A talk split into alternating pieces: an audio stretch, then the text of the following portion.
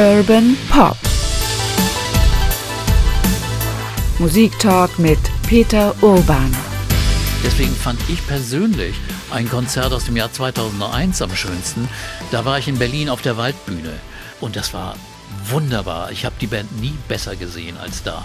Bono war in einer unglaublichen Form und hat, hat die Leute wirklich angefasst und begeistert. Also er hat ein unglaubliches Charisma ausgestrahlt.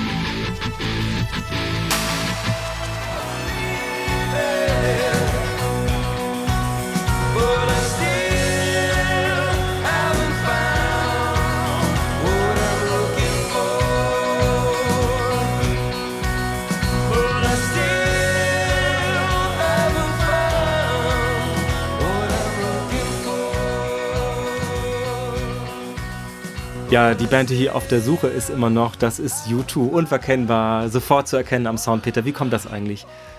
ja, einmal durch den Gitarristen, wirklich eine sehr solide Rhythmusgruppe und äh, die Stimme von Bono eben. Ne? Also, aber ein Gesamtsound, der deutlich erkennbar ist. Also hier noch besonders, irgendwann in den nächsten Jahren wird es dann manchmal etwas schwieriger. Aber da kommen wir jetzt hin. Genau, und damit herzlich willkommen zum zweiten Teil. Über U2 sprechen wir heute bei Urban Pop Musik Talk mit Peter Urban. Hallo Peter. Hallo Oke. Eine Sache wollten wir noch mal kurz klarstellen. Im ersten Teil der Podcast-Folge über U2, da haben wir natürlich auch gesprochen über Sunday Bloody Sunday, den großen Hit von U2.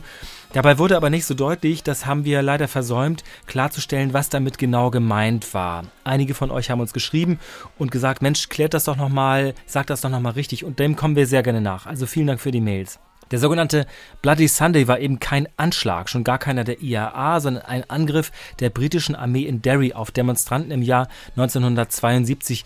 13 Menschen starben damals und viele andere wurden verletzt. Dieser Angriff führte zu einer Eskalation des Nordirland-Konfliktes, der sich ja dann viele Jahre bis in die 80er Jahre hingezogen hat, eben auch mit vielen Anschlägen. Das Lied bezieht sich darauf, auf dieses Datum. Dennoch hat die Band ja immer betont, dass sie sich gegen Gewalt von welcher Seite auch immer einsetzt. Stichwort This song is not a rebel song. Also das nochmal zur Klärung. Vielen Dank nochmal für die Mails. Das war wichtig.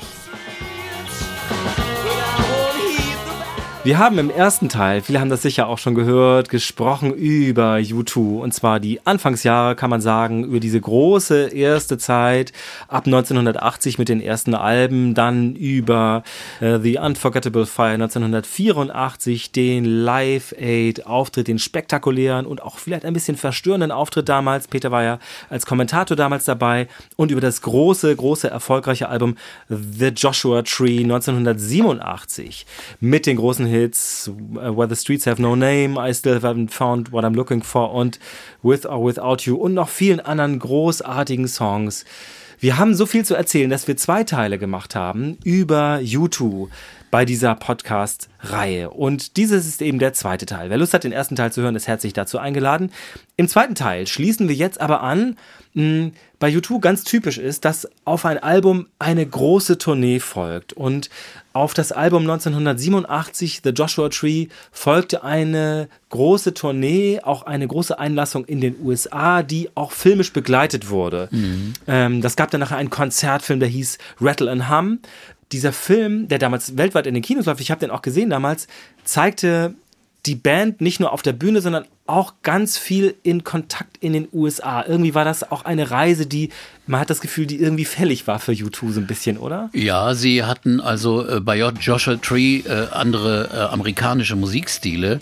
Die Roots-Musik, die Wurzel der Musik aus den USA und aus Irland mitverarbeitet und wollten nun auf dem nächsten Album und auf dieser Live-Tournee Reverenz zeigen und haben dann eben äh, äh, Stücke auch gespielt, die unterschiedliche Stilarten hatten, auch mit anderen Künstlern.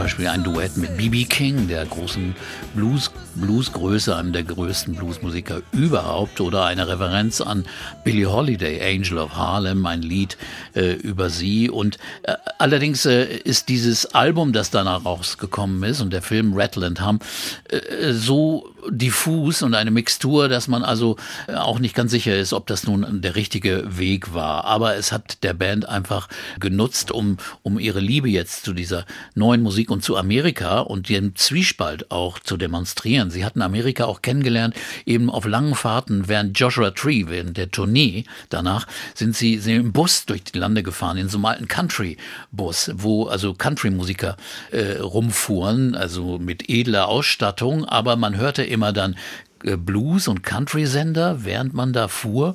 Und da haben die so viel neue Musik kennengelernt, dass sie eindeutig ganz stark davon mit beeinflusst waren und haben auf einem Album zum Beispiel ein Stück hier drauf auf Rattle and Hum Silver and Gold. Das ist ein bluesiger Song, den Bono geschrieben hatte für Sun City, das Projekt von Stephen Van Zandt. Das war, äh, äh, um gegen die Apartheid zu protestieren. Und das ist so eine Art Anti-Apartheid-Blues, den er äh, schon da aufgenommen hatte, den er jetzt hier nochmal live in, auf der Tournee singt und der auch auf Rattle and Hum drauf ist oder eben äh, All I Want Is You, eine wunderschöne Ballade. Also äh, es gibt unterschiedliche Arten von Musiken, aber es ist nicht so, sagen wir mal, typisch U2.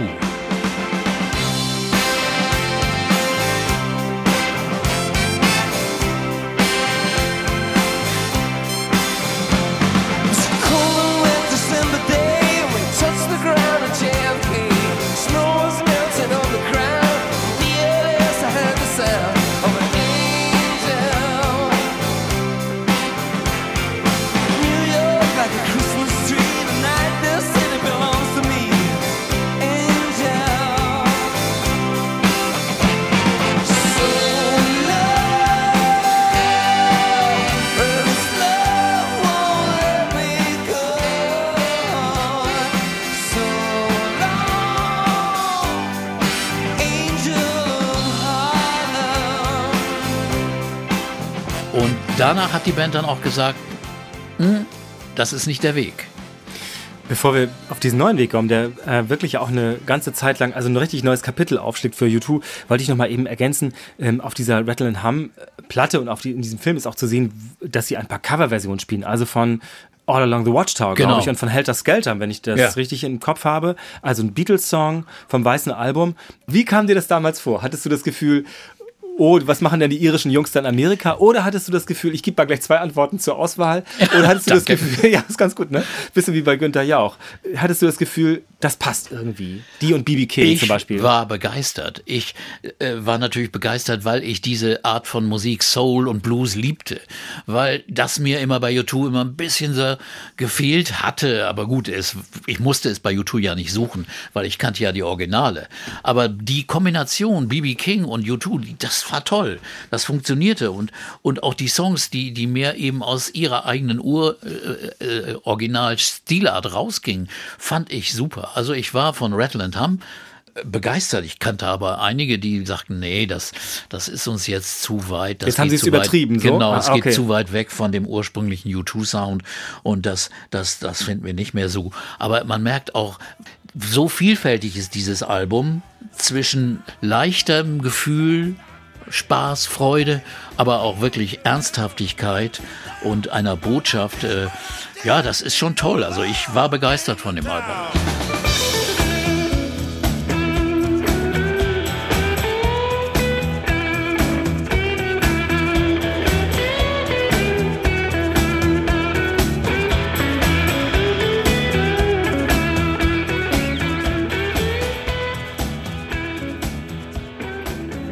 Wenn man heute auf diesen Film guckt und auf diese Zeit, auch, mhm. wir hatten ja schon gesagt, auch im ersten Teil, wie wichtig der Einfluss und da sagen wir mal so dieses visuelle Gegenüber von Anton Korbein, dem Fotografen und späteren Filmemacher auch gewesen ist, also diese Schwarz-Weiß-Bilder, diese ernsten Männer, diese karge Landschaft, diese Art von Inszenierung also The Edge sagt in, in diversen Interviews, naja, wir galten schon zu dieser Zeit auch ein bisschen als die Band, die niemals lacht.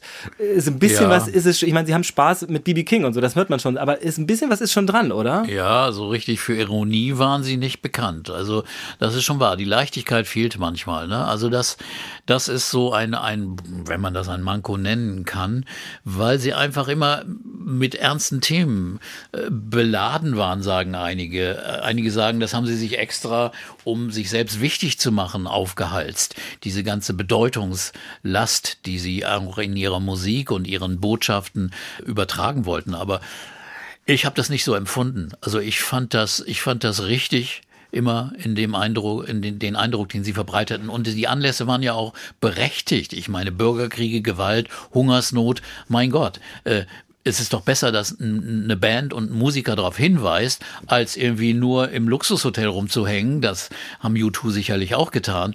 Und sich zu sonnen oder, oder sonst irgendwie in der Karibik rum abzuhängen. Also insofern hier sind Leute wirklich gewesen, die sich engagiert haben, auch eben in ihren Aktivitäten außerhalb, in Organisationen, in NGOs und so weiter.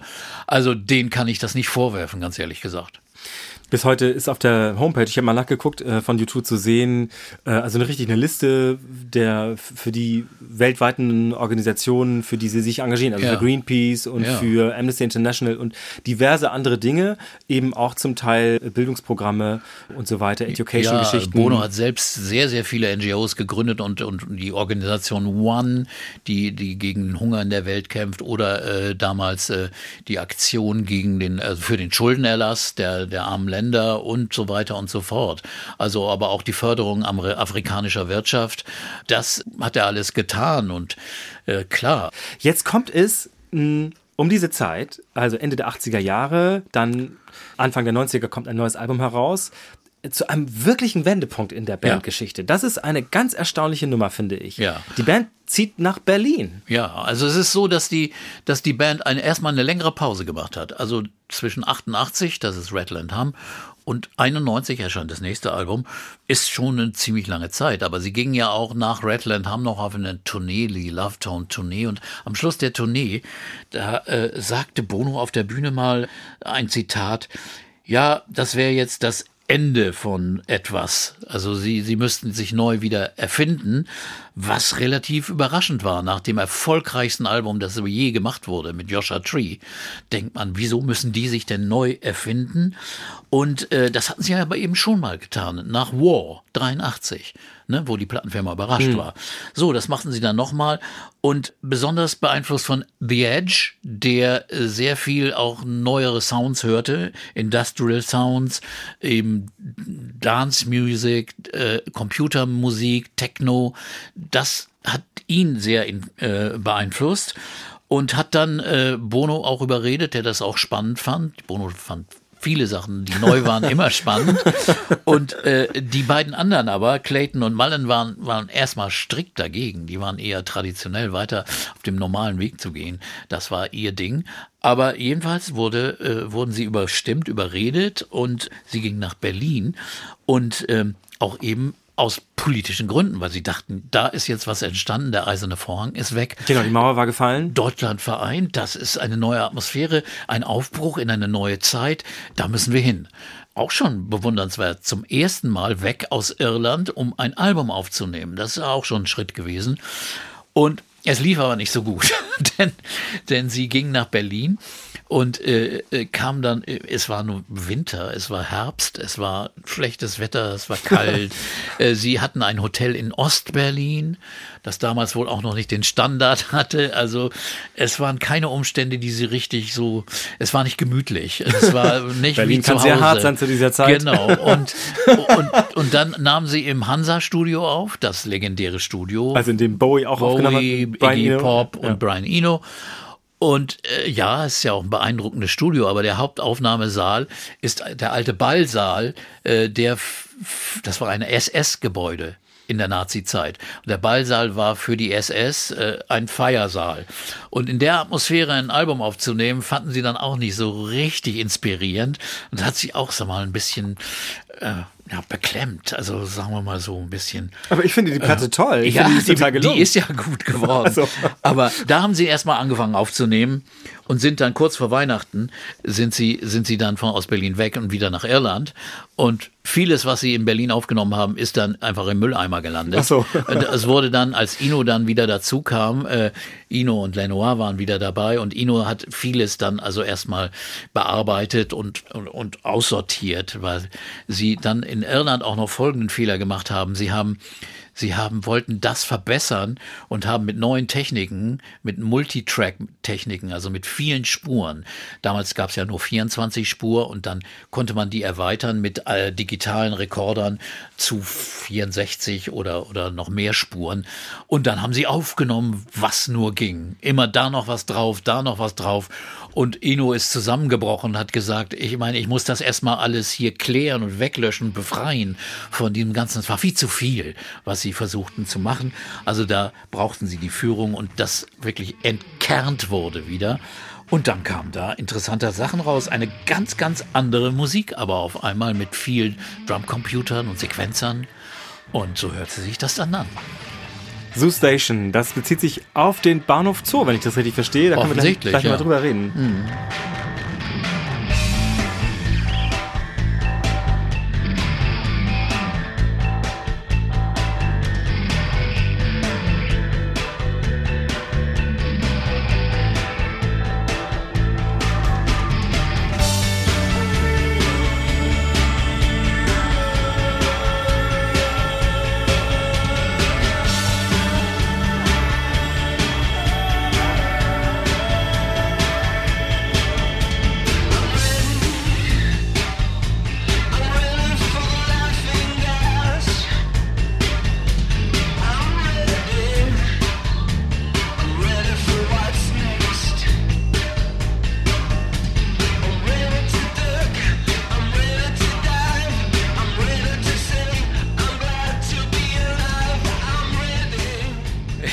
In der Tat, das klingt, das ist auch YouTube. Ja, es ist, man hört es dann, dann nachher schon, aber ich war ehrlich gesagt sehr verstört, als ich das zum ersten Mal gehört habe damals.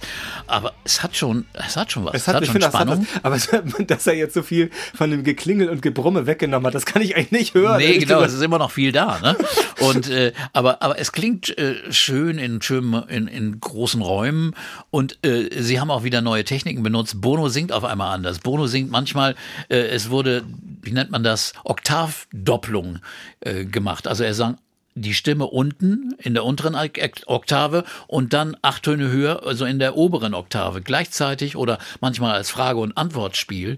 Also ein, ein Sänger kann ja nicht gleichzeitig tief und hoch singen, Klar, aber, aber so haben sie es gemacht. Mhm. Das war auch neu und spannend. Also das war eine, eine Technik, die dazu kam und eben eben diese vielen metallenen Grooves das und nach Sounds. Neubauten ein bisschen, ne? Ja, eindeutig. Also dieser Groove natürlich. Das war auch der Einfluss. Das war der Einfluss. Nick Cave, einstürzende Neubauten und äh, sowas war war wirklich dabei. Aber auch um mich zu vertrösten damals, als einer, der gerne die Traditionen auch liebte, äh, da waren natürlich auch brillante Songs drauf, die an die größten von U2 überhaupt rankamen. One zum Beispiel. Is it getting better? Do you feel the same? Will it make it easier on you now? You got someone to blame. You said one love, one life.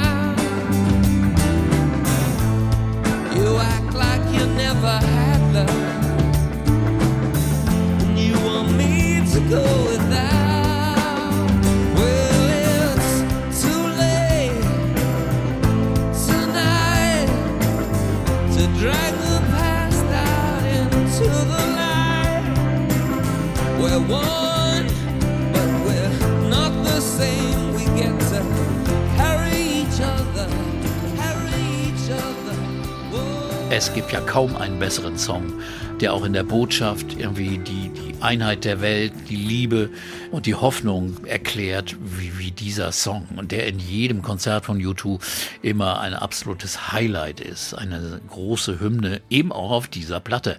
Achtung, Baby heißt sie Haben ja. wir noch auch. gar nicht gesagt, ja. Nee.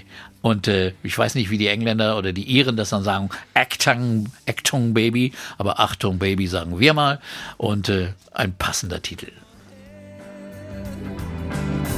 Did I ask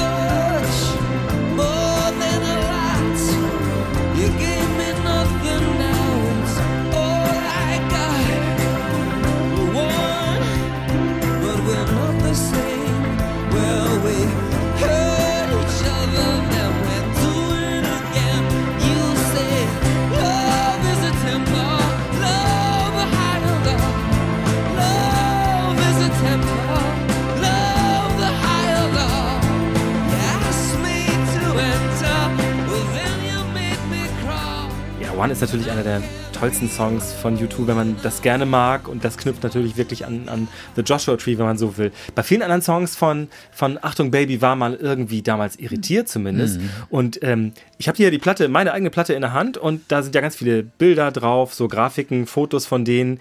Und da äh, fällt irgendwie auf, dass da nur ein, ein Trabi mal drauf ist mit oder die, die S-Bahn in, in Berlin. Also es sind auch Fotos, die zum Teil eben in Berlin entstanden sind oder die sind verkleidet. Also auch dieser Look ist auf einmal was anderes. Also dieses strenge, man sagte fast alttestamentarische, was sie so hatten bei The Ja. Joshua Tree, das ist irgendwie weg.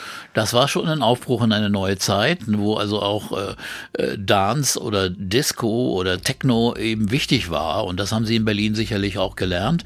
Das, das spürt man hier auf diesem Album, aber ich finde, da sind trotzdem noch verdammt viele gute Songs drauf. Also Even Better Than the Real Thing oder äh, Who's Gonna Ride Your Wild Horses, Mysterious Ways ist auch ein, ein großer Song oder eine wunderbare Ballade, Love is Blindness. I don't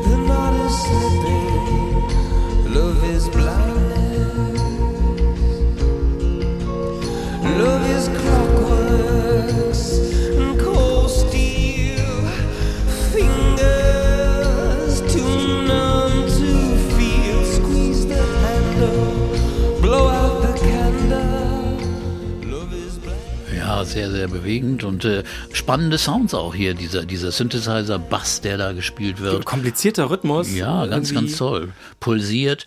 Und ja, das, das hat auch was. Und nicht umsonst war der Erfolg ja überragend von dem Album. Eines der bestverkauftesten U2-Alben. Und äh, fast typisch ist auch noch ein Song drauf, The Fly. Äh, und da zeigt sich auch Ironie. Da ist nämlich äh, zu merken, dass hier parodiert wird. Also The Fly ist ein Lied über einen Rockstar, der The Fly genannt wird. Und äh, Bono hat in den Live-Auftritten danach dann diese Sonnenbrille aufgesetzt, die rundum schwarz ist, Also eine die große, rumgeht. ja. Ja, genau. Das war seine Fly-Brille. Und er spielte dann in den Konzerten danach in Leder und mit der Brille diesen Pseudo, diesen Rockstar, der ein bisschen, der veralbert wird in dem Song. Das ist eine Ebene, die wir bei U2 auch noch nicht hatten.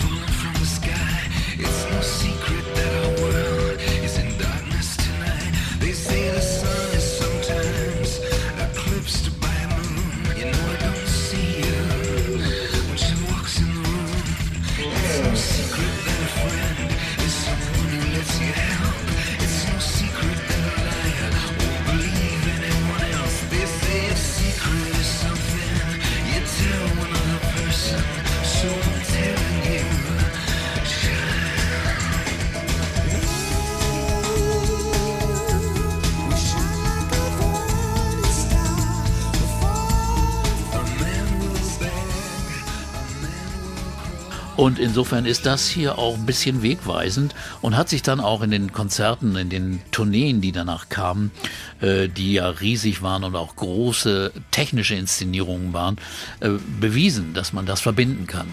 Den alten Geist von U2 und auch diesen neuen.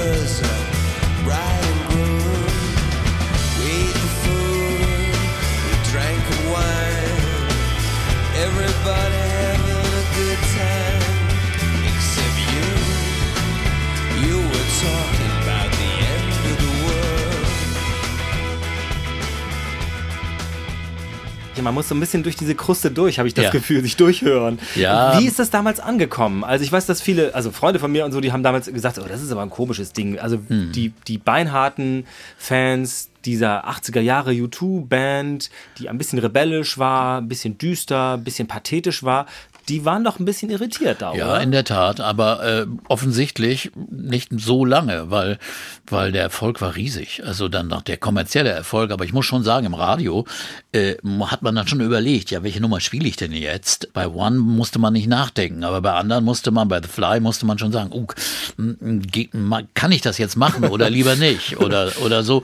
Also es war schon an der Kante, es war wirklich avantgardistisch. Es war, es war eine, eine neue Art Musik. Und ehrlich gesagt, ich habe den Mut bewundert von der Band. Ich habe mich erst gefragt, warum machen die das? Und sind so hyper erfolgreich und, und jetzt auf einmal bong, so eine Kehrtwendung. Und ich muss sagen, Hochachtung. Hochachtung, Baby.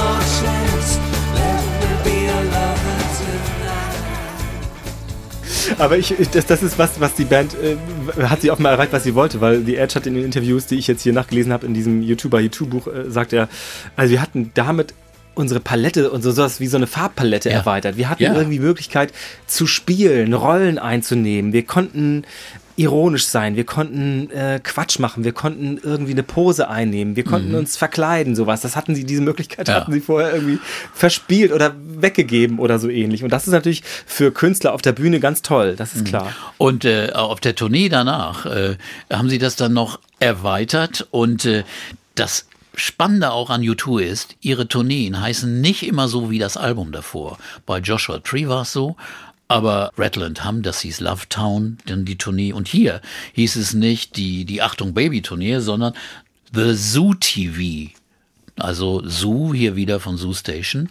Und gleichzeitig wird er aber der Zoo gemeint, also der, der Zoo als, als, als Ort, wo ganz viele verschiedene Wesen zusammenkommen und TV, weil die ganze Show baute auf auf einer Parodie des neuen Medien, des Mediensystems, also des Fernsehens mit vielen News-Kanälen. Also da war auf der Bühne also viele Bildschirme zu sehen mit verschiedenen Filmeinspielungen und so. Es war ein, ein, ein wildes, flashendes Durcheinander, eben auch gedacht eben als Kritik an der neuen Medienwelt. Und äh, ja, also trotz mega erfolgreich geworden mit den Songs, aber gleichzeitig haben sie auf Tournee natürlich auch ihre alten Songs gespielt, aber haben dem Publikum erstmal natürlich auch was zugemutet mit ihren neuen Sounds. Also man muss ja wirklich sagen, das ist dann Anfang der 90er Jahre und U2 ist schon längst zu der Zeit die erfolgreichste oder eine der wirklich erfolgreichsten Bands, die nur noch in Stadien auftritt. Ja. Das ist ja, das ist so kriegte man U2 damals, ne? Also heu- bis heute ja im Grunde genommen. Das hat ja dann irgendwie angehalten. Aber U2 haben trotzdem dann relativ schnell danach auch noch ein Album rausgehauen, möchte ich fast sagen. Ja. Das heißt, das hieß Zooropa. Ja. Das ist die Fortsetzung dieser Sache und finde ich nicht ganz so stark, die, oder? Die, die, die Songs sind nicht so stark Und äh, es ist, es ist, sagen wir mal, nur eine Fortsetzung, auch sehr schnell gemacht, finde ich.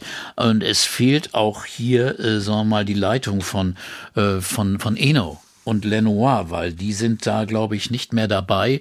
Es sind andere Produzenten. Das merkt man dann schon. Und äh, das war dann nicht mehr so überzeugend. Ich, ich meine, da sind zwar Songs drauf wie Lemon, der war auch äh, ein sehr spannender Song. Da wieder geht's um äh, Bonus Mutter. Dann ein Song Stay Far Away So Close.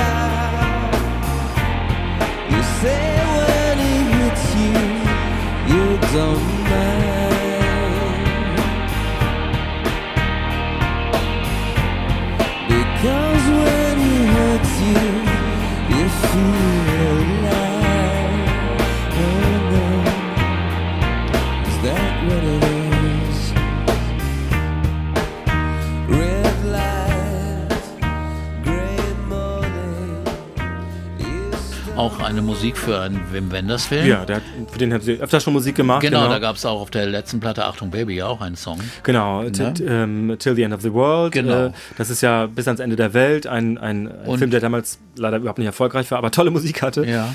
Und dann gab es noch The First Time, einen schönen Song. Und The Flood, äh, Flood war der Produzent. Das war ein irischer Toningenieur ursprünglich, der also für Nick Cave gearbeitet hatte, der äh, jetzt hier die Rolle des Produzenten übernahm. Und äh, äh, skurril ist ja äh, die letzte Nummer, The Wanderer. Ein Song, den Bono auch erst selbst gesungen hat, aber dann gibt es eine Version, haben sie Johnny Cash singen lassen. I went out walking through streets paved with gold. Lifted some stones, saw the skin and bones of a city without a soul. I went out walking under an atomic sky where the ground won't turn and the rain it burns like the tears when I said goodbye. Yeah, I went with nothing, nothing but the thought of you. I went wandering.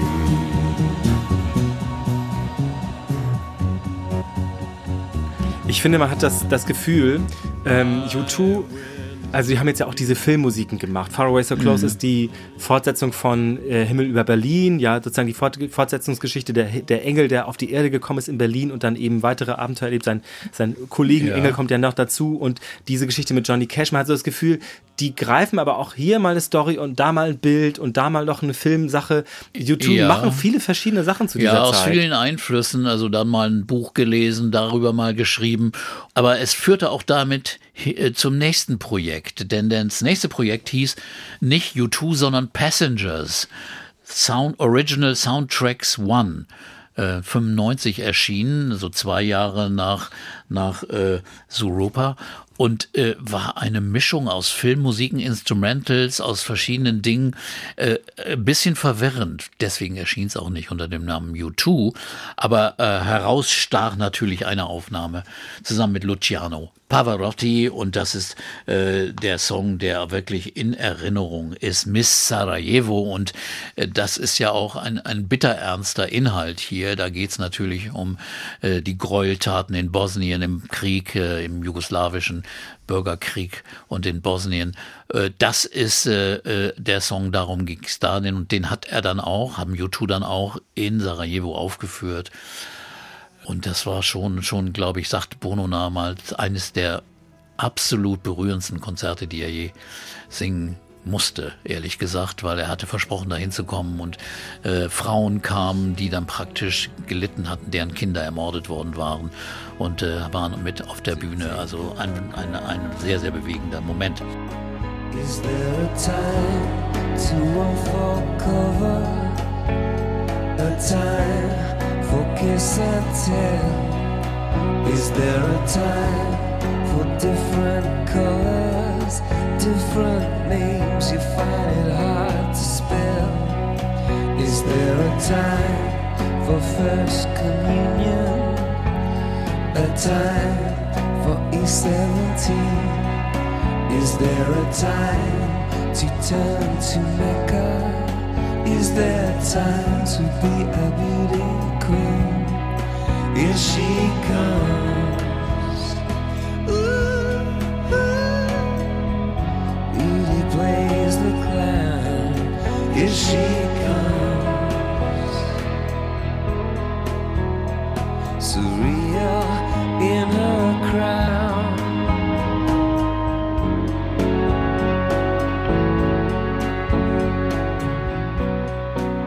Das ist also ein Song, der auch weltweit berühmt wurde mit Pavarotti. Und äh, übrigens hat äh, Bono, wenn er das dann an Konzert gesungen hat, dann immer äh, versucht und auch ist ihm gelungen, den Part von Pavarotti, Pavarotti zu singen, was ja, was ja schon mal eine Anforderung ist.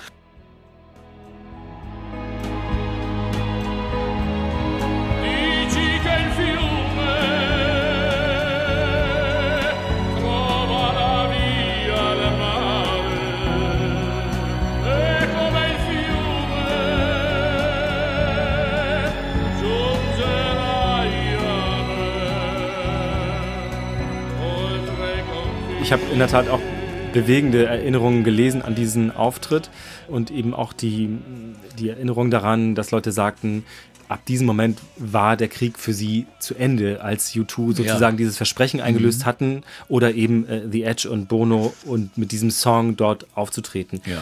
Sehr bewegend, sehr engagiert immer noch. Äh, da ist dann nichts von Ironie zu spüren, finde ich. Gar Ja, nichts. nee. Aber dann ging es weiter mit dem äh, nächsten Album, äh, 97. Es dauerte also immer wieder mal zwei Jahre durch Tourneen oder auch eben die Produktionszeiten wurden ja nicht kürzer. Ein Album mit dem einfachen Namen Pop. Äh, Und das Album diesmal produziert von äh, britischen Dancefloor-Produzenten, also Nelly Hooper und äh, Howie B, äh, die Soul to Soul äh, zu einem großen Erfolg gemacht hatten mit ihren Mixen. Und äh, die standen nun dahinter. Also es war aber auch keine klar äh, führende Hand zu spüren. Und äh, es war ein Album, das auch sehr, sehr gemischt eigentlich war mit vielen äh, Elementen, aber äh, immer, immer noch ziemlich erfolgreich. Also Hören wir, hören wir mal rein bei Staring at the Sun. ja, das ist für mich der einzige richtig herausragende gute Song, ehrlich gesagt. Summer stretching on the grass, summer dresses pass. In the shade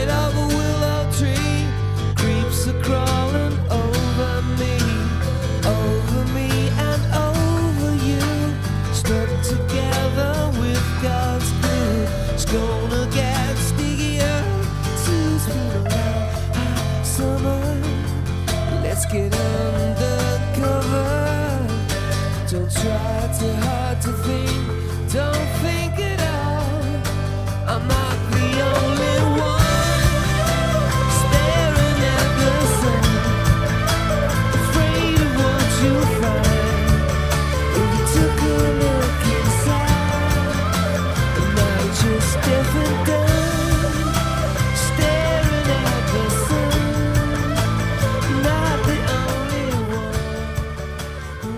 Ich weiß, ich habe es eben auch nachgelesen, dass Larry Mullen wahnsinnig unzufrieden war mit dieser Ja. Platte. Er hat gesagt, das ist das teuerste Demo, das es je gegeben hat. Ja, Also- das war schon komisch, weil die Leadsingle war Discotheque, allein so ein Songtitel, und der knallte dann auch wie so eine Techno-Nummer daher in verschiedenen Mixen.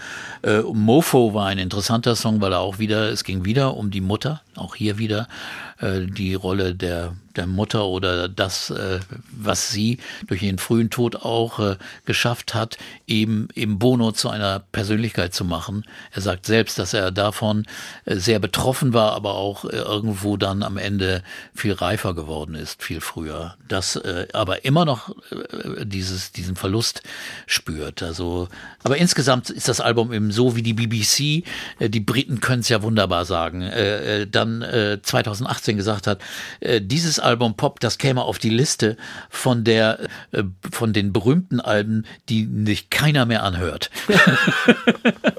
da, da habt, äh, haben Sie nicht Unrecht. Weil, weil ehrlich gesagt, das ist kein Album, das man sich gerne wieder rausholt und durchhört.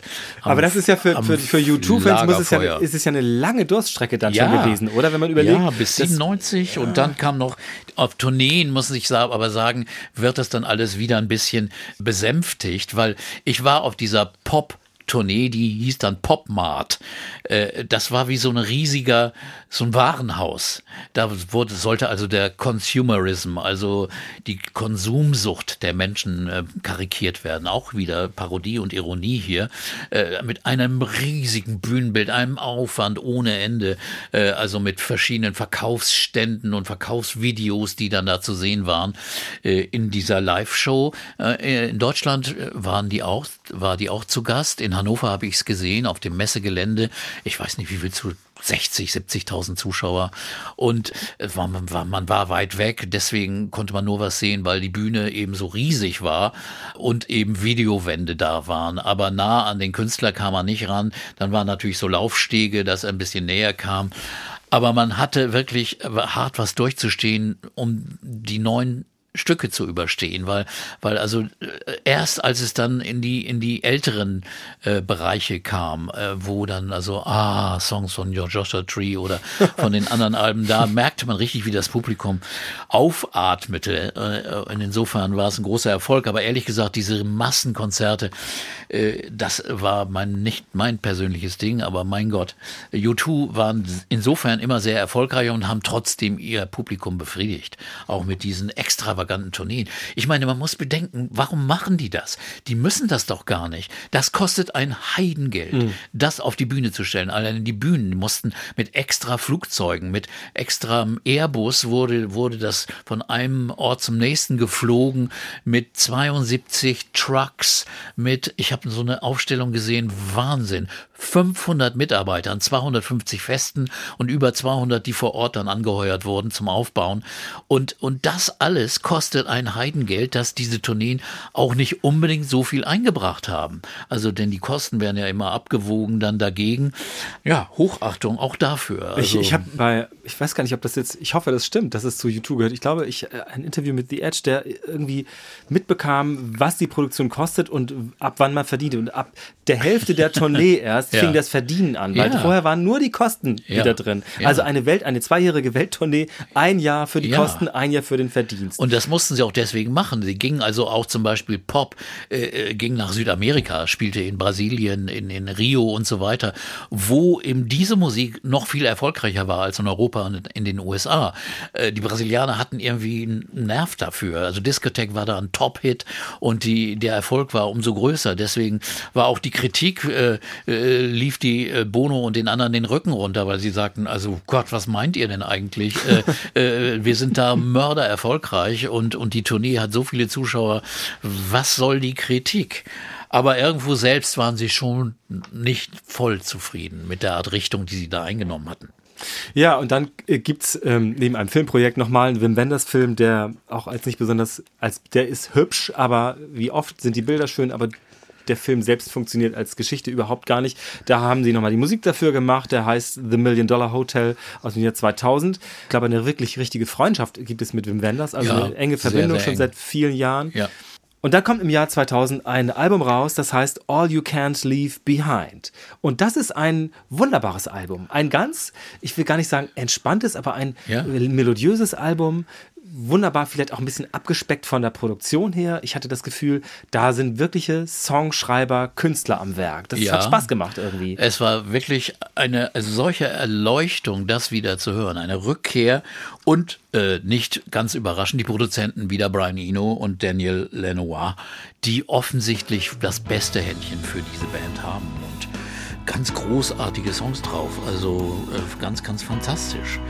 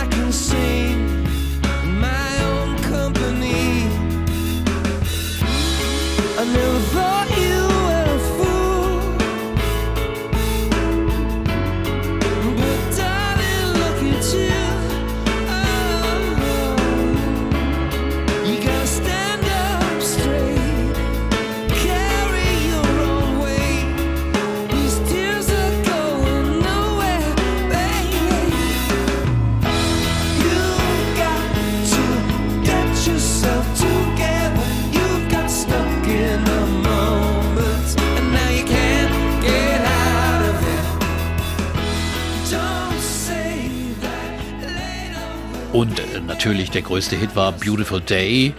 Und äh, die Grammys, die, die purzelten schon wieder. Ne? Also Achtung, Baby hatte auch viele Grammys gewonnen. Aber eben hier gab es ganz, ganz viele wieder. Ich glaube, insgesamt haben sie 22 Grammys. Keine Band hat, glaube ich, mehr oder wenige. The heart is a balloon, shoots up through the stony ground. There's no room,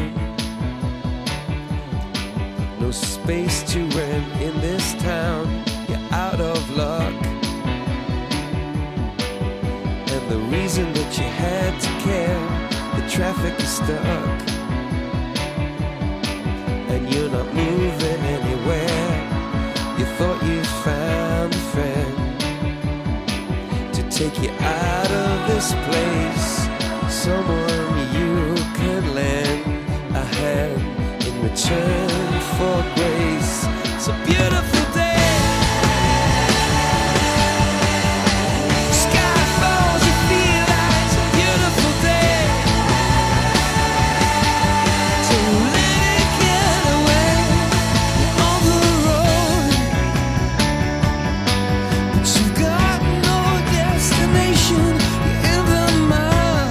Ich war bei der Grammy-Verleihung, wo sie den Preis bekommen haben und da haben sie auch Beautiful Day aufgeführt in Los Angeles. Das war dann im 2001, 2000 ist es erschienen, 2001 bei den Grammys. Und das war, das war toll. Es war also ein Triumph für U2. Eindeutig. Also gegenüber anderen großen Namen haben sie da schwer abgeräumt. Waren knallhart auf der Bühne, spielten das wirklich toll. Und äh, auf dem Album sind aber auch so sensible Songs drauf, wie die- dieser hier, wie ähm, In a Little While oder Walk On. Aber In a Little While hat eine besondere Bedeutung, weil im Jahr darauf, äh, kurz nachdem die Platte erschienen war, starb Joey Ramone.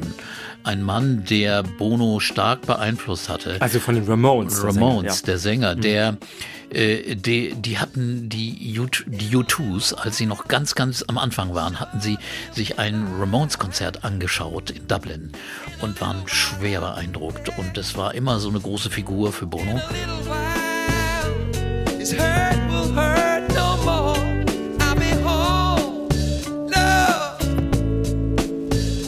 little while,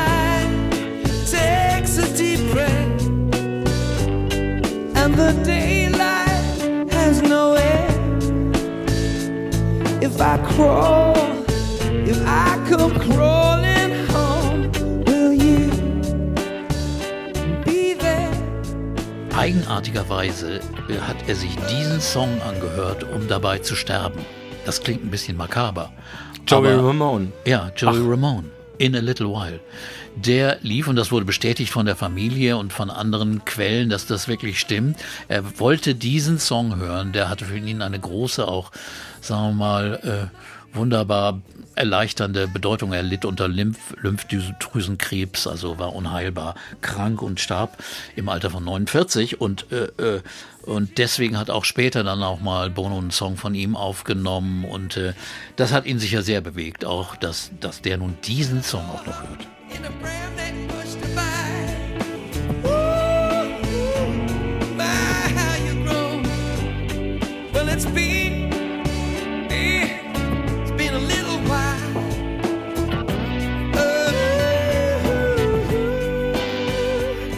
Das sind verblüffende Wechselwirkungen, die es dann, dann doch gibt, irgendwie mit, Ja. mit der äh, Pop- und Rockmusikgeschichte, finde ich. Und was auch noch auffällt, ist, dass wieder äh, auf, auf normale Instrumente, ich sage mal in Anführungsstrichen normale Instrumente zurückgegriffen wird. Also äh, Klavier betont, zum Beispiel dieses Stuck äh, ist so Stuck in a Moment You Can't Get Out of. Es ist also Klavierbetonung, Gitarre.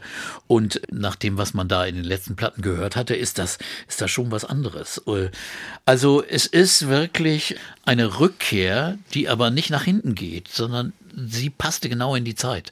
Sie fasste auch zusammen, was in England in den 90er Jahren mit den äh, Britpop-Bands passiert war, die ja auch mehr in der Vergangenheit inspiriert waren mit Beatles, Kings oder U2 in den frühen Stadien.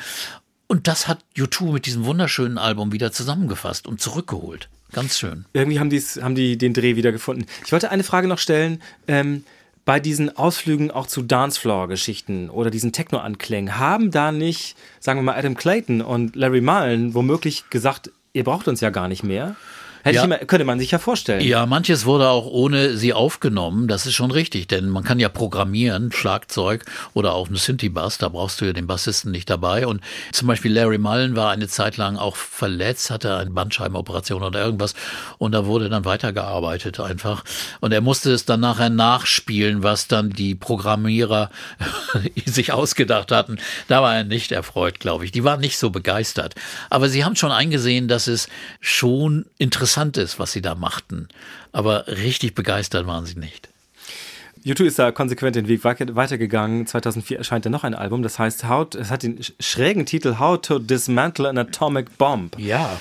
Ähm, großer Hit Vertigo drauf, zum Beispiel. Ja, ein ganz, ganz großer Song und äh, auch hat dann auch wieder Grammys gewonnen. Also insgesamt hat die Platte, die man denkt gar nicht so spektakulär ist, hat acht Grammys gewonnen. Also in zwei verschiedenen Jahren, 2005 und 2006. Und äh, unter anderem Vertigo als Song of the Year, Record of the Year.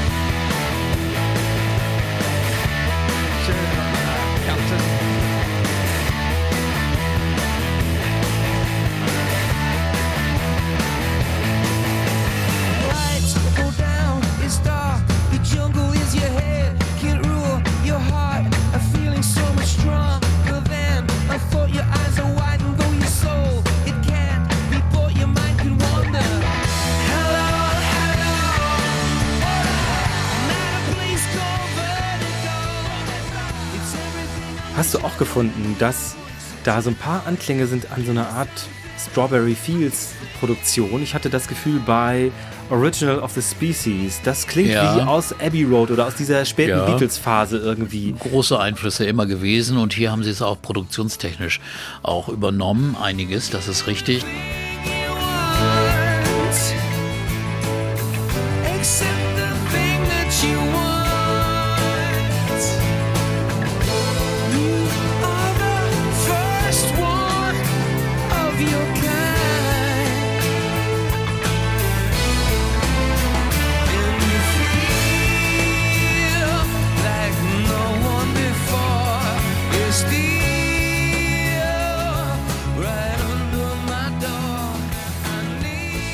Produzent war diesmal Steve Lillywhite wieder, der die ersten drei Alben von U2 produziert hatte und immer mal geholt wurde, wenn Not am Mann war. Wenn Wenn's wenn- klemmte. Wenn es klemmte, wenn man den, den Termin nicht einhalten konnte oder so. Also, also auch bei Joshua Tree, da liefen ihnen die Zeiten weg und dann musste Lillywhite geholt werden und hat mehrere Songs gemischt. Das fanden Ino und Lenoir nicht so toll, weil es einfach schneller ging mit ihm. Und das sagte Lillywhite, er sagte ihnen dann auch äh, folgenden großartigen Satz. Er sagte, Ihr Idioten, nachdem er sie im Konzert gesehen hatte, warum geht ihr nicht erstmal ein halbes Jahr auf Tournee, übt die Songs und spielt die Songs live und geht dann ins Studio? Dann knacken sie wirklich, dann funktionieren sie. Ihr macht's immer umgekehrt und ich habe dann die Arbeit. Und das fand ich einen großartigen Satz. Nachvollziehbar, ja, Ja, klar. aber bei diesem Album hat es auch funktioniert, ein bisschen härterer Klang hin und da, ne? aber äh, auch City of Blinding Lights, sehr, sehr klasse Nummer, sehr, sehr schön, die auch live ganz, ganz toll ankam. The more you see, the less you know. The less you find out as you go. I knew much more then than I do now. Neon hot day glow eyes. The city lit by fireflies. They're advertising in the skies for people like us.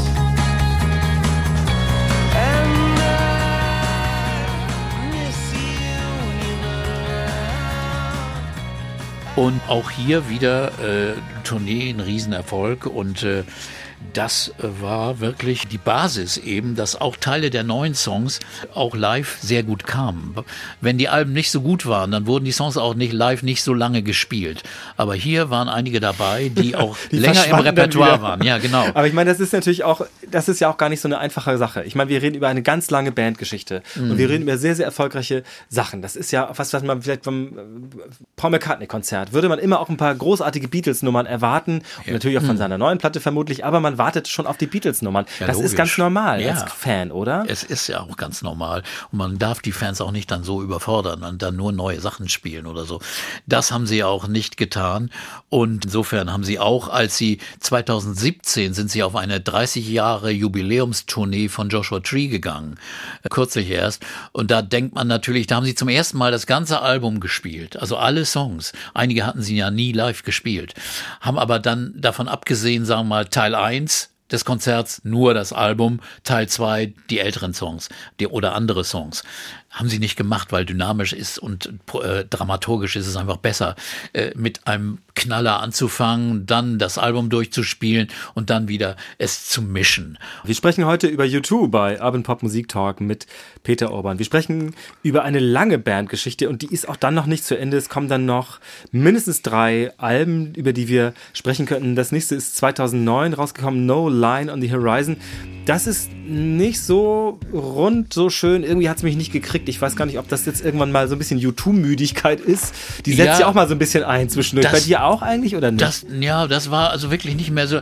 Ich konnte mich ehrlich gesagt kaum an das Album erinnern. Hab's jetzt natürlich in der Vorbereitung nochmal angehört und dachte, ja, ich habe einen einzigen Song mir daraus gepickt, Magnificent. Und äh, das ist der einzige. Und das liegt auch daran, es war eine auch von verschiedenen Produzenten bearbeitet. Mal ein paar Songs von Ino und Lenoir. Es waren auch viele ältere Sachen drauf, die schon mal angefangen wurden und dann nicht auf das vorige Album kamen. Die wurden jetzt rausgeholt und wieder neu bearbeitet.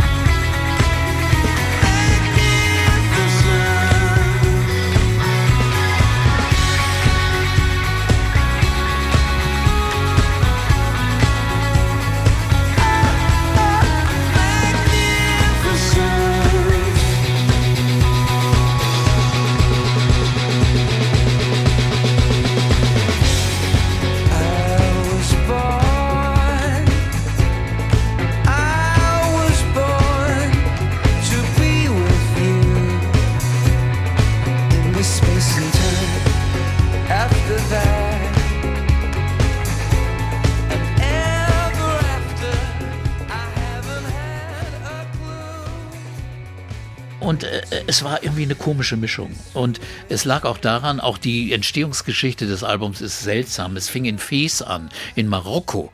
Da haben sie gedacht, jetzt gehen wir mal dahin, wollen mal da aufnehmen. Südfrankreich reichte ihnen nicht, mittlerweile, mittlerweile hatten sie alle Häuser in Südfrankreich, um nah beieinander zu sein. Immer die vier nebeneinander und äh, haben dann gesagt, ja, Marokko. Und dann sind sie ein paar Monate in Marokko gewesen, haben dort aufgenommen. Das heißt ja immer, da gibt's ja nicht ein Studio, da schleppst du dein, dieses ganze Equipment. Alles wird dahin gekarrt mit einem Mörderaufwand. Und, und das Ergebnis war mau, sagt mal so. Später wurde fast alles weggeschmissen, was da aufgenommen wurde. Und es wurde dann in anderen Studios wieder in Irland oder Südfrankreich neu aufgenommen. Und ja, das äh, ist so das Dilemma, wenn da zu viel wieder gemacht wird, auch zu viel Zeit war. Also es kamen zu viele Sachen zusammen, auch Ablenkungen. Man muss ja bedenken, 2009 kam das Album raus. In den Jahren davor war Bono ja sehr aktiv, sagen wir mal eher als Staatsmann. Bono war eingeladen mit Bob Geldof zu den G8, G7-Gipfeln. Er sprach für, für seine NGOs, für seine Aktivitäten für Afrika, gegen die Hungersnot, gegen, für Schuldenerlass. Das alles kam in der Zeit. Termine bei Clinton, Bush Jr., bei, beim Papst, den er äh, 2005 besuchte. Äh, das war noch der alte Johannes Paul und der zweite. Und, und es waren also ganz viele Ablenkungen positiver Art, aber die natürlich von der Arbeit der Band ablenkten und auch Zeit nahmen, ganz einfach. Also vieles entstand dann auch ohne Bono, der dann kam und dann die Texte veränderte, je nachdem, wie die politische und andere Entwicklung war. Das machte er gerne.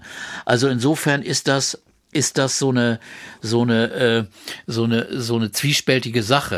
Äh, äh, die Aktivitäten äh, 2005 war ja natürlich auch Live Aid 20. Ja, Live at 20, wo sie, Wo sie ich, gespielt ich glaube, haben. eröffnet haben mit Paul McCartney Mit Paul zusammen. McCartney, Sgt. Pepper's Lonely Hearts Club Band gespielt.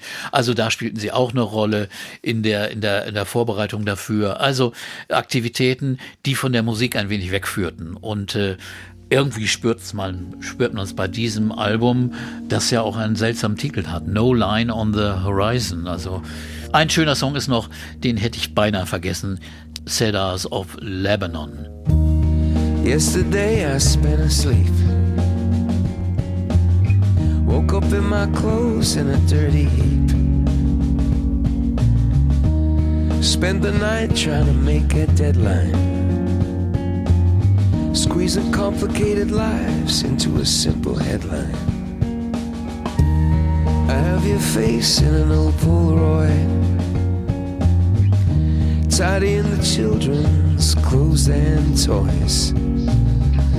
You're smiling back at me. I took the photo from the fridge. Eine Reverenz an den Libanon und an die Menschen, die dort leben. Und nach diesem Ja. Offenbar ja nicht so äh, funktionierenden Album No Line on the Horizon 2009 gab es eine Welttournee, die auch, glaube ich, als Live-Album noch erschienen ist danach. Ja, diverse Live-Alben und Videos war. Also und Filme. Die nächste Tournee hieß auch nicht wie das Album davor, sondern hieß 360 Grad Tournee, also 360 Degrees und äh, war ein Bombenerfolg und äh, 360 Grad, weil die Bühne war kreisrund und darüber thronte ein gigantisches Wesen, Science Fiction irgendwo, ein riesiger Käfer mit vier Beinen, manche sagten eine Klaue. Also bedrohlich sah das aus, absolut eindrucksvoll, machte sich wunderbar in riesigen Stadien und auf riesigen Flächen. Das ist also das Geheimnis gewesen. Viele dieser Tourneen sind auch so spektakulär, weil eben das Setting, die Bühne so spektakulär war. Ja, da haben sie dann, also sie kamen dann aus den Beinen raus, sie haben also immer viele Ideen und äh, das Ganze ist so, dass äh, manchmal auch diese Masse von, von Bühnendingen, die auf der Bühne stattfinden, äh, die Musik ein bisschen totschlägt. Deswegen fand ich persönlich ein Konzert aus dem Jahr 2001 am schönsten. Da war ich in Berlin auf der Waldbühne. Das war eine Tournee, die hieß die Elevation Tour und da wurde ohne großen Bombast gespielt ohne riesige äh, Zutaten, nur ein, ein, ein Laufsteg, der ins Publikum reinging. Und, und das war wunderbar. Ich habe die Band nie besser gesehen als da. Also die haben gespielt wie die Götter und Bono war in einer unglaublichen Form und hat, hat die Leute wirklich angefasst und begeistert. Also hat ein unglaubliches Charisma ausgestrahlt. Das war 2001. Wir sind jetzt hier bei 2010, 11 ging diese Tournee 360 Grad auf die Bühne durch die Welt. Es waren, glaube ich, in zwei äh, Staffeln ging sie, glaube ich, bis, bis, glaube ich, bis 2013 oder danach nochmal äh, auf die Bühne. Musste sich natürlich auch äh, rentieren wie du ja vorhin gesagt Ja, ja, das hast. ist dann schon verrückt, in so einer großen Produktion. Mhm. Ja, da haben sie natürlich den Leuten auch wirklich, was sie ihnen bieten, aber ohne, dass sie alles erklären, Mhm. oder? Ist das nicht auch ein bisschen der klügere Schachzug, als zu sagen, Mensch, Ja. wir machen also ein bisschen wie bei, vielleicht wie bei Pink Floyd, The Wall, das bedeutet folgendes und das will ich damit sagen oder so. Es wird ja nicht alles erklärt, oder? Ja, das ist auch das Gute. In der Musik ist ja auch nicht alles erklärt. Auch in den Songs, die ja oft, sagen wir mal, vieldeutig sind. Die handeln davon zwar, aber, aber man kann es auch anders interpretieren. Sie sind, sind, sind vielseitig interpretierbar und so finde ich auch den Bühnenauftritt richtig, weil der soll Gefühl, Emotion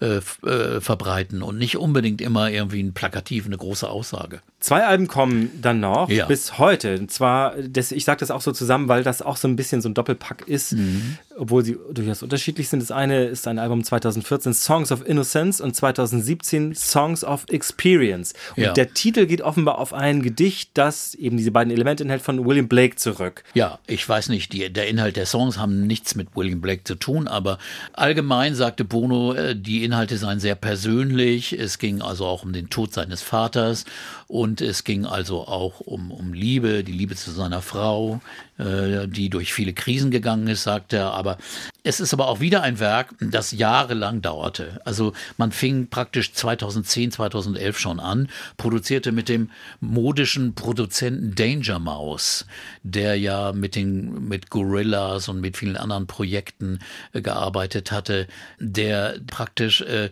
jemand war, Brian Burton heißt er, der angesagt war als moderner Produzent. Zwei Jahre hat der mit ihnen rumgewerkelt und dann hatten sie das Interesse verloren und er wusste, er, er wusste eine Zeit lang gar nicht, äh, bin ich noch drin oder bin ich schon draußen? Und insgesamt äh, habe ich mal durchgezählt, sind fast zehn Produzenten am Werk bei diesem Album. Songs, die also immer wieder verändert wurden, die wieder neu aufgenommen wurden die am Schluss wieder von Steve Lillywhite in Form gebracht wurden. Und äh, dann halfen auch noch Ryan Tedder und Paul Epworth, Ryan Tedder von One Republic, also ein, ein Pop-Produzent, der, der von vielen gefragt ist, der auch mit Taylor Swift und mit Beyoncé gearbeitet hat, äh, aber für ganz, ganz straighten Mainstream-Pop steht. Und Paul Epworth ist auch Produzent von Adele gewesen und, und vielen anderen. So, die wurden geholt, weil man wollte Erfolg, die wollten, sollten das Gewusel oder das Diffuse dann in eine Form bringen und haben deswegen da noch teilgenommen an der Arbeit und das Ganze erschien 2014, aber auf eine Ja, erstaunliche Art. Ja, aber es gab, und zwar gab es massiv Ärger. Ähm, YouTube hatte ja ein, war ein Deal eingegangen mit Apple. Und das hatte zur Folge, dass dieses Werk, also dieses Album, ein paar Wochen lang für die User des iPhones kostenlos nicht nur zugänglich war, sondern aufgespielt worden war. Und das hat für viel Ärger und für viel Spott auch gesorgt. Und ich glaube, es hat auch ganz schön am Image gekratzt. Und ich glaube, YouTube Ja. hat sogar nachher gesagt, oh, das glaube ich war, war keine gute Idee, oder? Ja, aber sie haben immer noch das eigentlich verteidigt, weil sie äh, finden, dass Apple eben von den großen, von den großen Giganten äh, ein positiver Gigant ist, die positive Dinge machen für die Menschheit. Äh, okay, aber, aber sie haben äh, auch Folgendes gemacht: Sie haben es ganz spontan veröffentlicht. Also niemand wusste, dass das Album kommt. Und auf einmal hatten es irgendwie 500 Millionen User auf ihren iPhones drauf. Und das war nur äh, Folgendes: Ein Fehler von Apple. Apple hatte die Funktion drin, drin und eingestellt, dass es automatisch in, in den Speicher, in den Musikspeicher der User gespielt wurde. Sie hätten es ja auch einfach anbieten können und dann hätte jeder entscheiden können, will ich das Album oder will ich es nicht. So kam es automatisch, kam es über Nacht in den Speicher von, von wirklich 700 Millionen Menschen, die, die irgendwo in der ganzen Welt auf einmal eine Musik hörten, die sie gar nicht wollten oder kannten. Ich bin über, von YouTube überfallen worden. Genau. Über Nacht. Und das war das Einzige, da sagte Bono nachher auch, ja, das war auch noch ein Fehler von Apple, dass sie die Funktion nicht ausgestellt haben, dass sie das automatisch haben draufgeladen lassen. Sie hätten ja die Wahl lassen müssen. Das hätte man machen können.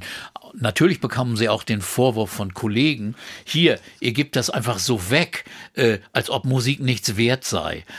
Das ist aber nur halb wahr, weil äh, U2 haben sich natürlich bezahlen lassen. Die haben Ja, die- und ziemlich gut, habe ich ja, gelesen. Die ziemlich sind gut. nicht zu Apple gegangen und haben gesagt, ja, hier habt ihr unser neues Album, hier verteilt das mal. Nein, sie haben dafür richtig Geld bekommen. Äh, es gibt keine Zahlen, aber man redet von 100 Millionen etwa. Also nicht so verkehrt. Äh, insofern äh, konnten die dann nur leicht lächeln drüber, aber das Image war ein bisschen, es gab, wurde schon lang drüber geredet und diskutiert. Äh, sie hatten viel zu tun, um davon wegzukommen, denn das Album war ja auch nicht schlecht. Es gab einige richtig gute Songs drauf. Absolut. Zum Beispiel, wir hatten schon drüber gesprochen, Iris. Das heißt, ähm, Ja. hat sogar einen Untertitel, das heißt Hold Me Close. Das ist ein weiterer Song, den Bono in Erinnerung an seine Mutter, die diesen Vornamen getragen hat, ähm, geschrieben hat.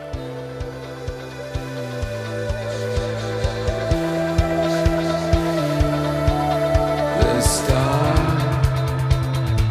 that gives us light has been gone a while, but it's not an illusion.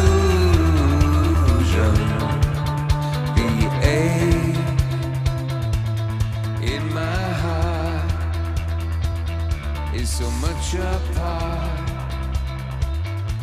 of who I am.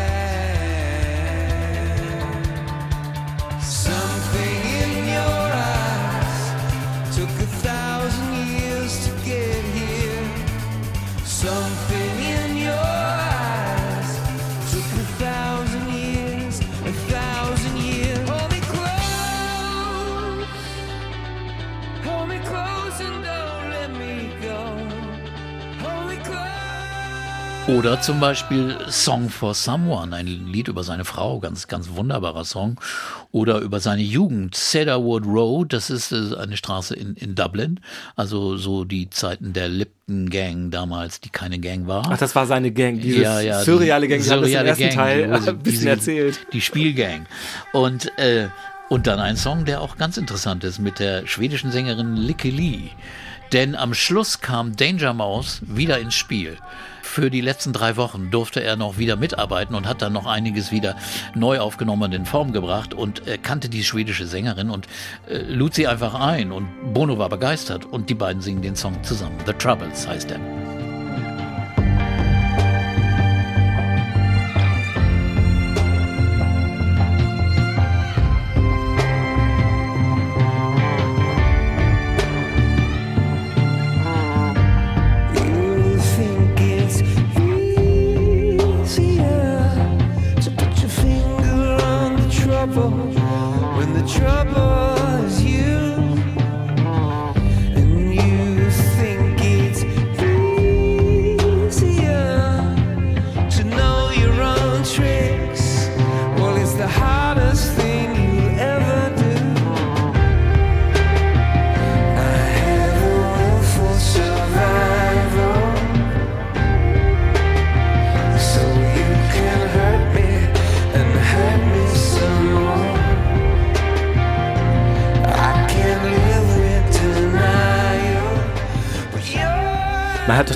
Dass bei U2 die Sachen immer so lange dauern, weil sie lange auf Tournee sind, aber auch weil ihnen immer irgend Projekt dazwischen kommt. Und so war es ja wohl auch nach dieser 360-Grad-Tournee, weil dann gab es noch mal Musik für einen Film ähm, über Nelson Mandela.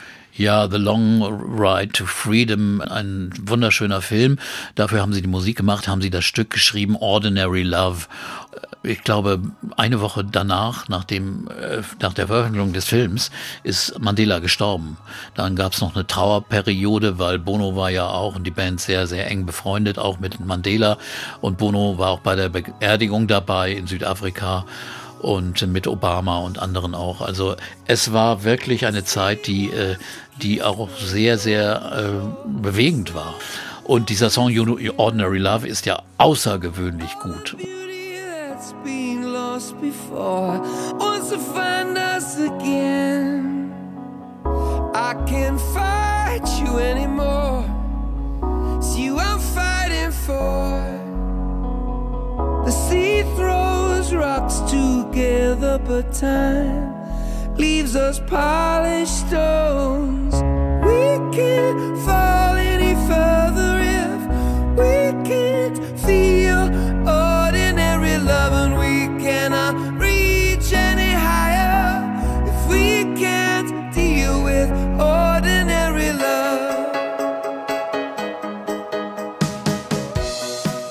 wollte einmal kurz auf die Bildsprache zurückkommen, die ja bei YouTube immer eine bestimmte Rolle spielt. Schon auf Songs of Innocence ist ein Foto zu sehen. Ich glaube, das ist Larry Mullen von hinten, der mit seinem Sohn, der aber nur halb irgendwie drauf ist, der steht Ja. ja. beide mit nacktem Oberkörper. Eine, eine komische Bildsymbolik, finde ich. Also nicht unästhetisch oder so, aber irgendwie, man weiß nicht, was das genau ausdrückt. Er beschützt seinen Sohn, der offenbar auch schon erwachsen ist oder halb erwachsen.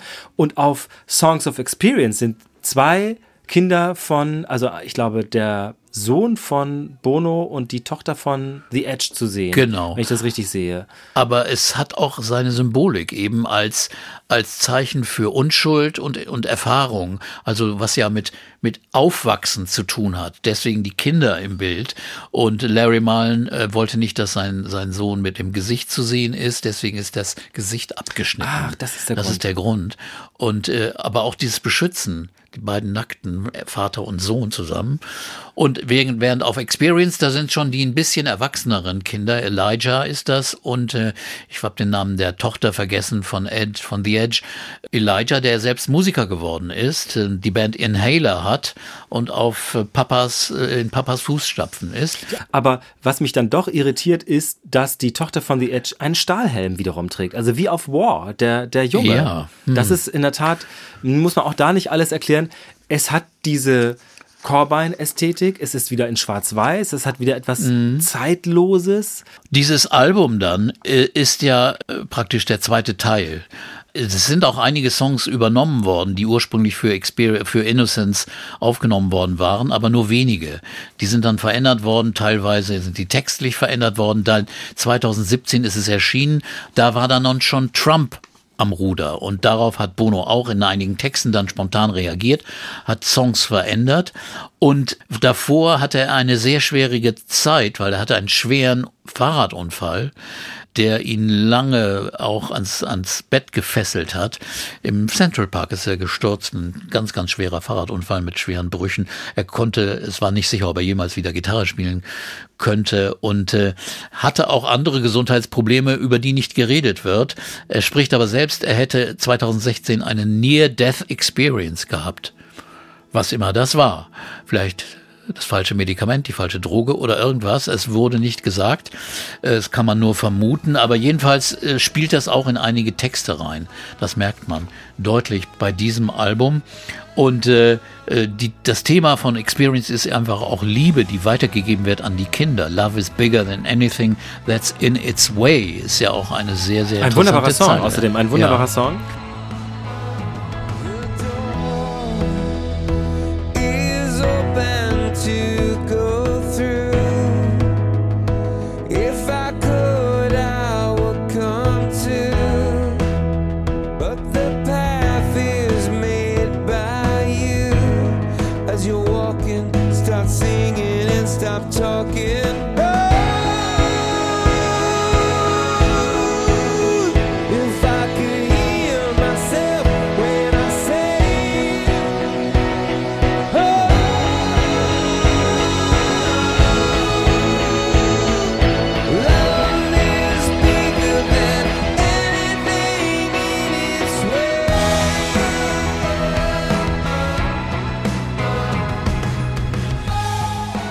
Ja, jetzt warten wir im Prinzip. Also ich guck mal auf die Uhr, wir warten quasi Ja. stündlich auf ein neues Album, Ja. oder? Ist es so, Peter? Ja, aber lass mich noch mal kurz Ja, okay, zurück bitte. auf manche Sachen gehen, die immer noch auch mit U2 in Verbindung kommen. Zum Beispiel war der Name Bono in den Panama Papers. Absolut, ja. Das gar ein Riesenskandal. Und dann kam raus, ja, so dick war die Welle dann doch nicht und so groß, weil er, ha- hat eine Firma, die in verschiedene Objekte, äh, Immobilien und äh, Projekte investiert. Und äh, die investieren dann manchmal äh, in Sachen, die nicht genau überwacht werden können. Und das war ein Immobilienprojekt in, in Litauen, äh, wofür dann irgendwie nicht genau die Steuern abgerechnet worden sind und, und auch äh, Subventionen falsch benutzt worden sind. Und das hat Bono dann überprüfen lassen und hat dann mit den Panama Papers für Transparenz gesorgt und hat sich dann von der Firma gelöst. Aber wie gesagt, das sind so äh, zweischneidige Dinge, die einfach passiert sind. Aber geehrt worden ist er unter anderem Bono vom Papst oder von der Queen. Er hat einen äh, Honorary Knighthood. Als Ire darf er natürlich nicht Sir sein, sondern aber er hat einen Ritterschlag bekommen oder er hat den höchsten französischen Orden. Aber man wartet nun auf das, was kommt. Und äh, ich bin nicht sicher, ob da noch Musik kommt, weil das ist ja doch lange her. Es sind fünf Jahre, aber ich kann es mir nicht denken. Ich glaube, die werden schon irgendwas machen. Ich gucke auf die Uhr, ich, ich rechne stündlich mit Musik. Ich glaube in der Tat, dass die, dass die, dass die, Ja. die, die Zyklen sind, werden immer länger, das denke ich schon auch, aber nun sind die Herren Anfang 60 und wenn man dann in die, naja, in die Geschichte guckt und wer jetzt noch auf Tournee ist und wer immer noch mal alle zwei Jahre ein Album rausbringt, dann hat man da vitale Vorbilder und das könnten die vier Aber und irischen sie, auch sie machen. sind, glaube ich, physisch noch sehr gut dabei. Das kommt noch dazu. Also sie sehen auch nicht so unbedingt aus wie 62. Und äh, äh, dazu kommt, dass sie die Zeit auch gut gefüllt haben mit, mit, mit Wiederveröffentlichungen, mit Remixen, mit Compilations. Also sie haben immer dafür gesorgt, dass ihr Erbe und ihre Musik dann gepflegt wird mit remasterten Versionen und so weiter. Da kümmern sie sich sehr drum, was ja auch sehr ehrenwert ist. Und es ist auch immer gut, äh, seine musikalischen Vorfahren, also dann sein musikalisches Erbe gut zu verwalten. Das haben sie getan. Aber ich glaube, wir sind uns da vermutlich einig, ähm, YouTube kann noch lange neue Veröffentlichungen hin oder her auf einem Live-Niveau, auf einem Level spielen, auf dem es nur ganz wenige so lange schaffen, oder? In der Tat, ja. Wenn sie gesund bleiben, dann auf jeden Fall. Also Bono muss gesund bleiben. Die anderen stehen ja doch mehr oder weniger nur rum. Aber äh, bei den Stones ist es Jagger, bei, bei U2 Bono. Der muss seine Stimme behalten, die ja oft mal angekratzt war durch Tourneen. Wir müssen mal diese zwei Jahre Pandemie da rausstreichen. Dann sind es auch nicht mehr fünf Jahre, sondern nur noch drei. Okay, und wenn ein neues Album kommt, können wir sie jetzt schon mal verabreden, machen wir eine neue Ausgabe. Folge drei. Folge 3, U2. Das war die heutige Ausgabe. Der zweite Teil, U2, Urban Pop Musik Talk mit Peter Orban. Herzlichen Dank, Peter. Danke, Uke. Nochmal der Hinweis, es gibt einen ersten Teil. U2, das sind so die Anfänge, die 80er Jahre bis zum Album 1987, The Joshua Tree. Wen das interessiert, ist herzlich eingeladen, sich das anzuhören in der ARD Audiothek. Dieses ist der zweite Teil. Ich bin Uke Bandixen aus der NDR Kulturredaktion. Vielen Dank. I'm just trying to find